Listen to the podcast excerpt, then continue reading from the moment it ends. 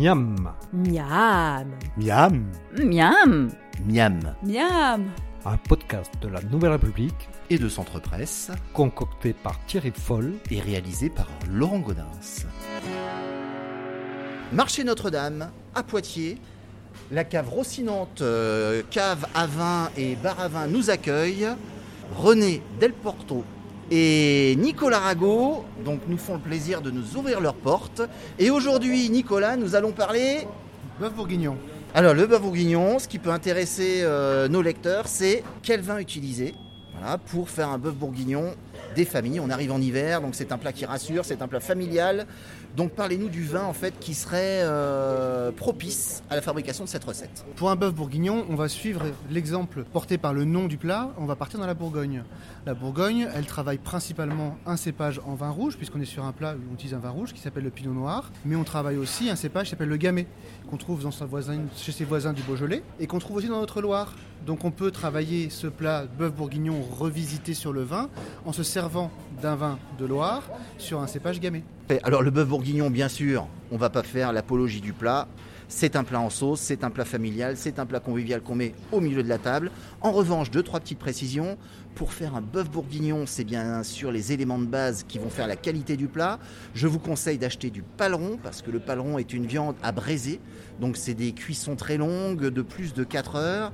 Et si possible, le paleron, vous allez l'acheter sur des vaches rustiques de notre région, soit de la partenaise, soit de la blonde d'Aquitaine. Nicolas, vous êtes C'est une d'accord? très bonne idée. Moi, je suis parti ce matin pour mon bourguignon sur de la partenaise que j'ai acheté sous le marché Notre-Dame à la boucherie à Loyo chez Philippe Point qui travaille cette, euh, cette race, viande. N'oubliez pas que la qualité des légumes qui vont vous servir à faire ce bœuf bourguignon est aussi importante.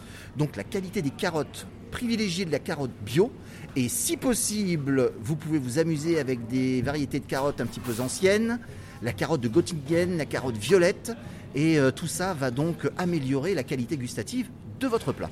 On n'est pas sur des plats qui sont gras. Il n'y a pas de gras à ajouter sur le plat en sauce, euh, sur celui-ci en tout cas.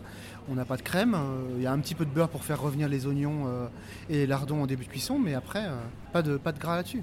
Alors, le seul gras éventuellement qu'on peut y ajouter, c'est la garniture. Et moi, la garniture d'un plat en sauce, deux solutions.